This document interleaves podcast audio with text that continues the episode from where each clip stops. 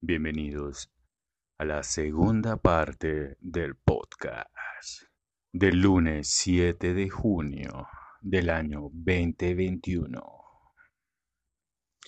Recuerda que puedes escuchar todos nuestros programas en Hans con H ANS Alejandro Gamboa Rengifo.blogspot.com Señoras y señores, me vi en la penosa necesidad de grabar un nuevo podcast porque la vida nos sorprende todos los días y ¿Por qué no hacerlo maravilloso dejando un registro de nuestros pensamientos? Voy caminando por la calle y escuchando las noticias. Me dicen que la policía ahora se vestirá de azul. Y entonces me vine pensando caminando hacia la casa sobre quién aconseja al presidente este tipo de ideas. Si es él mismo que delante del espejo por la mañana dice, ay, se me ocurre tal cosa, o si es un consejero que llega hasta su puerta y le dice, ay, tengo una super idea. Estos son los momentos en la historia en donde debemos hacer un alto tomar una decisión, dar un consejo, abstenernos de tomar cualquier tipo de decisión o obedecer, todo dependiendo de la ley. Es tan sencillo. Y me preguntaba, ¿será que lo que yo sé, el presidente lo sabe? Y si lo sabe, ¿por qué lo hace? Porque entiende que cada decisión que toma puede producir muertes, guerras, genocidios, masacres, o puede producir paz, tranquilidad. O si adentro de su corazón hay una voz que le dice, sí, hazlo para que haya más guerra y la gente ya no se dé cuenta de lo que sucede. Y entonces nos toca a los brigadistas jurídicos, que puedes encontrar todas nuestras publicaciones en la Fundación Jaime Betancourt Cuartas como qué es el ciberactivismo de los derechos humanos, qué es una brigada jurídica, qué es la teoría de la democratización de los órganos de control y infinidad de temas. Y entonces encuentras que esta es la obligación de todas las personas, la de dar una opinión frente a este tipo de propuestas, porque lo que no sabemos o lo que sí sabemos es que en cualquier momento puede ser una verdad, una realidad, y puede producir violencia y guerras.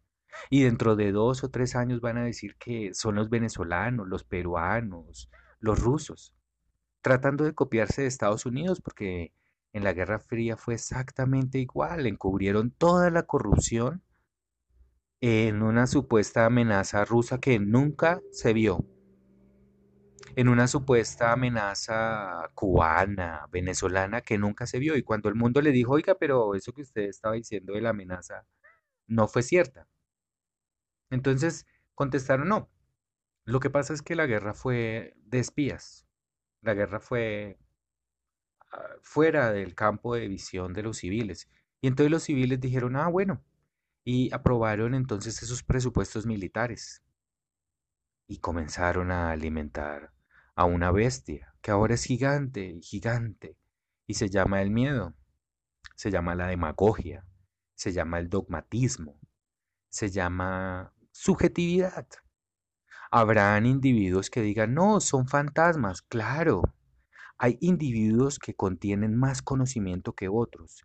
Y cuando un individuo no tiene conocimiento, entonces aduce que son fantasmas, chakras, energías, cosas que no puede demostrar físicamente.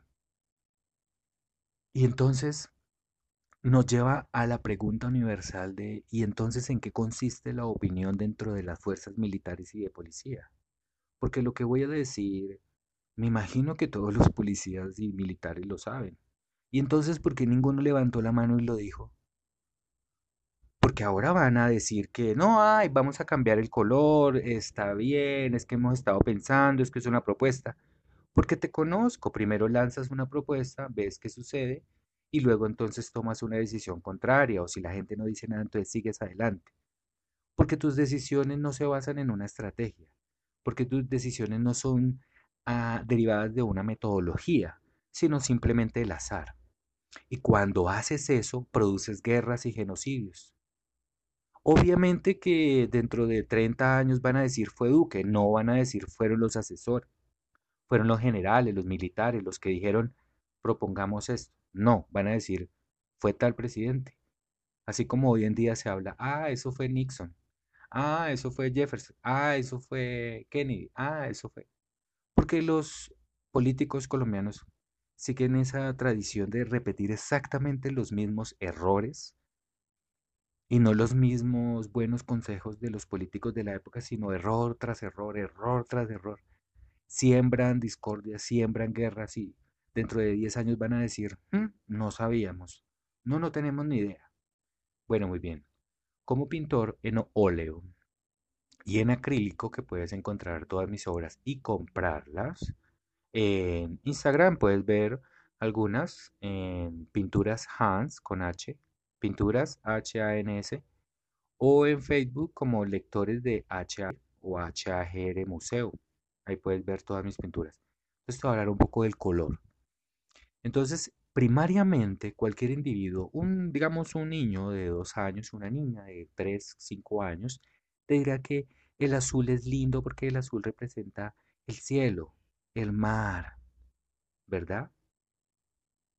Y le preguntas, ¿y qué significa el amarillo? Ay, el amarillo significa el oro, sol, la luz, ¿sí?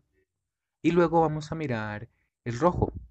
¿Y el rojo qué significa? Ay, el rojo significa la sangre de los patriotas, dicen los niños, ¿cierto?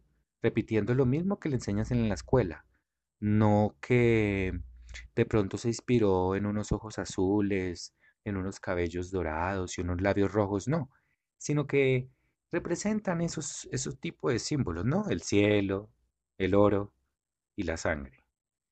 Muy bien.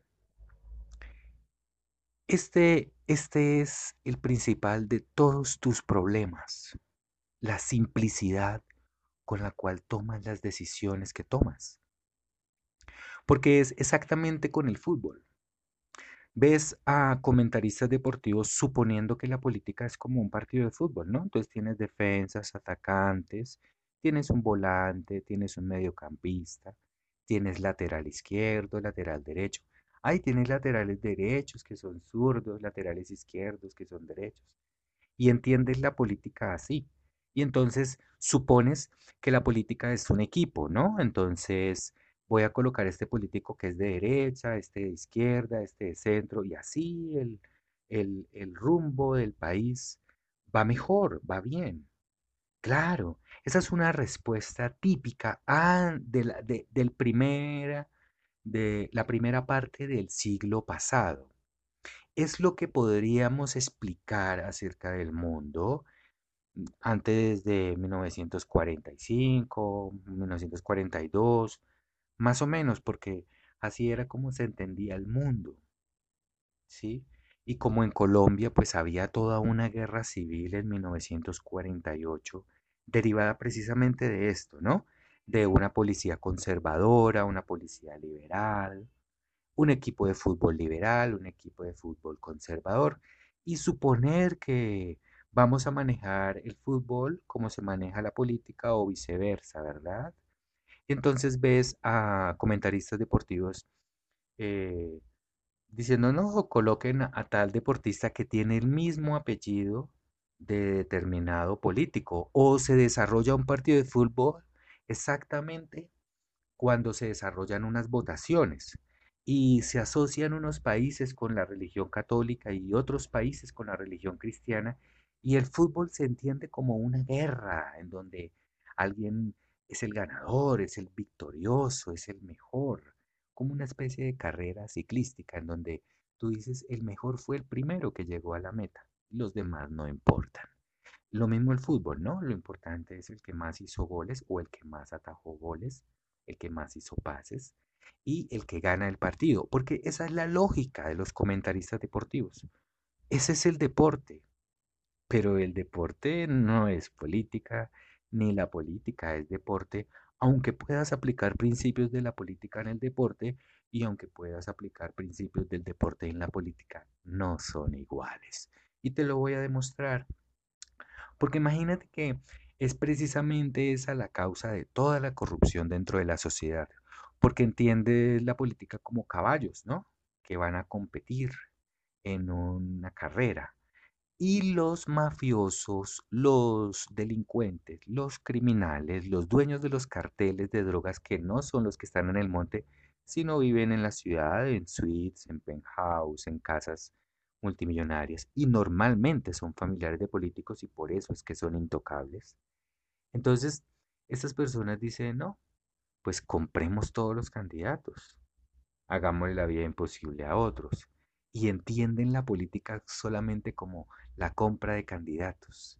Y vamos a, a, trabajar con este candidato que hasta ahora es un concejal, pero lo vamos a enfilar para ser conservado, para ser senador, para ser representante a la Cámara, para, para trabajar en el Consejo.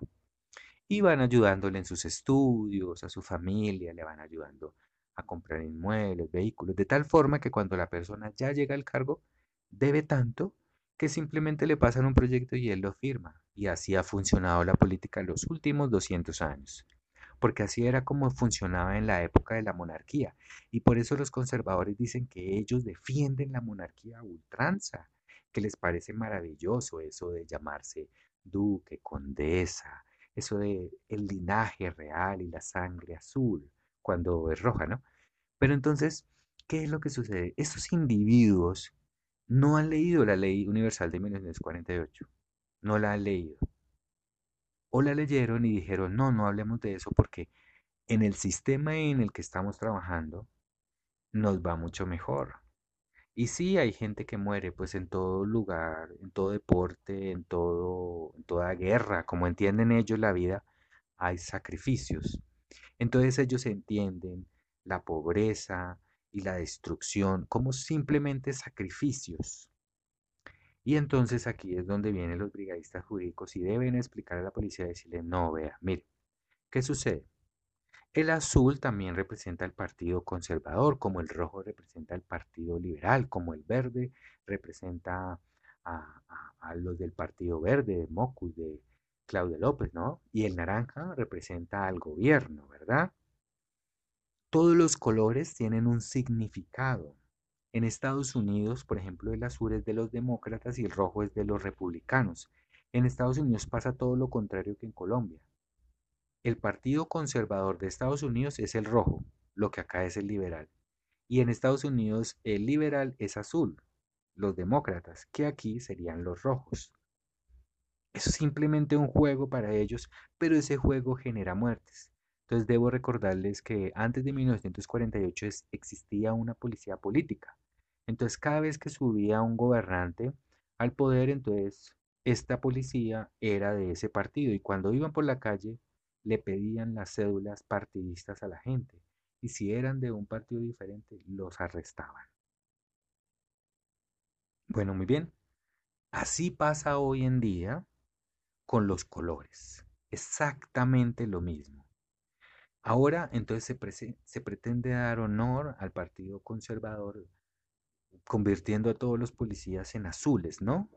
No los pueden vestir de rojo porque entonces diría que son comunistas o liberales. ¿verdad? No los pondrían dejar de verde porque entonces dicen, no, es que está apoyando al partido verde. Es toda esta ilógica en donde cada partido va a tomar una gama o un tono de color que después ni los artistas, ni los policías, ni los militares, ni los publicistas podemos utilizar esos colores porque entonces le estamos haciendo publicidad a un partido político en específico. Y ahí es donde entra el deporte. Porque entonces los políticos dijeron, ah, espera un momento, ¿Qué hace la gente normalmente un día festivo, un domingo, un, un- por la tarde? ¿Qué hacen las personas cuando están escuchando radio?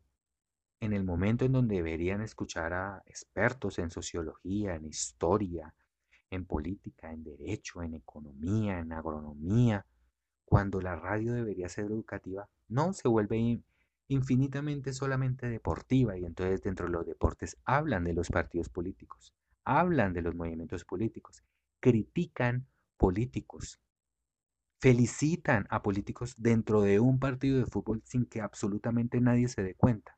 Hasta que los brigadistas jurídicos nos pusimos a escuchar muy bien cada una de las transmisiones de fútbol, de básquetbol, de atletismo, de automovilismo, y todo era un común denominador. Y era que detrás de esos comentaristas deportivos habían personas políticas que mandaban mensajes. Como cuando escuchas a los militares diciendo, no, es que cayó alias tal y utilizan seudónimos, cuando ellos saben perfectamente que deben individualizar a las personas. Pero ¿por qué utilizan sinónimos? ¿Por qué utilizan seudónimos, alias? Porque están mandando amenazas de políticos que están detrás de los mismos militares que son los que le hacen esos libretos. Y por eso parece toda una fantasía cuando un militar da un informe. No se trata de una individualización, de unos hechos, de una cronología, sino de toda una eh, virtuosidad de fantasía, de nombres extraños, clanes, carteles, mafia. No hay individualización de sujetos, son X familias, son estas personas en tal territorio, sino es todo un juego. Y entonces cuando un político de derecha está en problemas, ay, resulta un atentado del ELN o de la FARC, o hay protestas, o hay pedreas, pero nunca la justicia ha podido investigar a los políticos en paz y tranquilidad. Porque cuando se está quemando un palacio o están en el monte jugando fútbol con las cabezas de los comunistas o de los de izquierda o de los de los partidos, cualquier partido diferente al Partido Conservador va a ser atacado de la misma forma y van a decir que son terroristas o van a decir que son vándalos, porque como ellos son monárquicos, entonces todo lo demás son súbditos. Entonces por eso te- se ve toda esta cantidad de, de propuestas que son las que generan las masacres del futuro. Y entonces ves a, los, a los medios de comunicación, a los ministros de comunicaciones, ¿no? A los políticos llamando a los medios de comunicación y cuando todo el mundo necesita saber qué hacer, cómo pensar, cómo discernir, en donde los maestros deberían estar hablando. No, los maestros son estigmatizados de izquierda, que están con, con los sindicatos de maestros, que entonces son comunistas. O sea, todo lo que sea diferente a Azul o del Partido Conservador van a ser siempre terroristas, van a ser siempre personas que no entienden el mundo. ¿Por qué? Porque leen la ley y porque la exigen y estas personas no quieren hacer cumplir la ley. Cuando se dice que, por ejemplo, un organismo debe ser neutral, no entienden qué es la neutralidad. No les importa colocar colores de partidos políticos a funcionarios públicos, no les importa, con tal de continuar con su corrupción. Y entonces ves a estos ministros y a estos comentaristas colocando un partido de fútbol específicamente en medio de una masacre y un genocidio. Ves partidos de tres y cuatro horas de comentaristas deportivos hablando infinitamente que X o Y eh, personaje deben hacerle un cercamiento, deben obstruirlo cuando están hablando de políticos y escuchas es, no, pero es que hay que colocar la defensa, no, que un lateral izquierdo, que un mediocampista, que un central, y están hablando de partidos políticos. Esto es el deporte en Colombia en el siglo XXI, cuando los partidos políticos compraron los medios de comunicación, compraron a los equipos de fútbol, compraron a los deportistas, a los periodistas, y así ellos no se den cuenta porque ellos no entienden qué es la política, qué son los colores, qué es la ética, qué es la moral, qué es no comparar el deporte con la política. Entonces, allá afuera, en la calle, en los bares, en los barrios, es donde se forman las trifulcas de los hinchas es donde se, forca, se forman las guerras, los pleitos, es donde los policías en el terreno ven a una persona como de rojo y como con el cabello muy... Entonces van y lo atacan, van y lo requisan. pero ven a una persona muy bien vestida en un carro elegante y no lo tocan, porque de pronto es un político, de pronto tiene el teléfono de alguien muy importante y entonces me puede molestar en mi trabajo. Y entonces por eso los grandes delincuentes se visten de las más grandes marcas. Tienen amigos en los medios de comunicación, amigos en abogados, amigos en la política, amigos en los deportes. Y cualquier cosa que usted intente hacer, entonces después es simplemente, no, es que me están atacando porque son comunistas, son de izquierda, son guerrilleros, estigmatizando ideologías. Esto era lo que ocurría en 1948 y esta es la causa de la Segunda Guerra Mundial. Esto es lo que han ocultado de toda la gente. Por eso es que no invierten en educación y sí en la guerra. Por eso es que no invierten en, aliviar las comunicaciones, hacerlas más económicas para que todo el mundo tenga acceso al Internet y pueda leer. Y en vez de eso hacen propuestas de compras o transformaciones multimillonarias de entidades que nadie está pidiendo y que no es el momento de hacer lujos o de emprender modas o de cambiar por unos tenis más elegantes en medio de una guerra, una pandemia, en medio de un genocidio. Te invito a reflexionar sobre eso, a no dejarte manipular los políticos. Han hecho matar a periodistas, han hecho matar a, a, deportistas, han destruido clubes, han comprado clubes y los han vuelto simplemente para recolectar los votos para las próximas elecciones. Te invito a tener más cuidado con lo que dices o con lo que hablas, con los colores, o las tendientes políticas o los empresarios electorales a quien apoyas. Concéntrate en la neutralidad. Concéntrate porque hasta los pintores tenemos problemas en colocar un objeto dentro de nuestro cuadro con una posición más hacia la izquierda o a la derecha porque entonces tal vez estamos mandando un mensaje a las bases o a, o a las disidencias. Si ven hasta dónde ha llegado el grado de locura ¿Por qué ningún policía? ¿Por qué ninguno de los maestros en las universidades militares, en los centros de educación de los hijos de los policías? Porque saben que los colegios de los policías también están estratificados, ¿no? Ellos no dejan mezclar a los oficiales, o sea, no dejan que se apareen los hijos de los oficiales con los hijos de los suboficiales y por eso tienen colegios en donde los separan por estratos. Porque siguen esas tendencias freudianas, nacionalsocialistas, de la raza y el mejoramiento de la raza. Todo este tipo de cosas está detrás de estos movimientos políticos, así tú no te des cuenta. ¿Ves? Entonces te invito a la razón, te invito a leer la Ley Universal de 1948. Te invito a acoger la neutralidad, a no inmiscuirte en medio de un genocidio y en medio de una pandemia a una dirección política. Te he repetido infinidad de veces que cada dirección es una empresa porque todos los funcionarios deben cumplir lo que dice la ley, sin tercerizarlo tanto, sin quitarle el poder al Estado. Es tan fácil cumplir la ley universal de 1948, es tan fácil vivir en un mundo de equidad, de amor, de paz, de tranquilidad. Te invito a leer y a compartir ese conocimiento y a no dejarte influenciar por personas que quieren destruir tu nombre, tu organización, tu prestigio con malas ideas. Te invito a leer a Fruit Software Pre y a sembrar árboles frutales con los discapacitados de las fuerzas militares mangos, piñas, cerezas.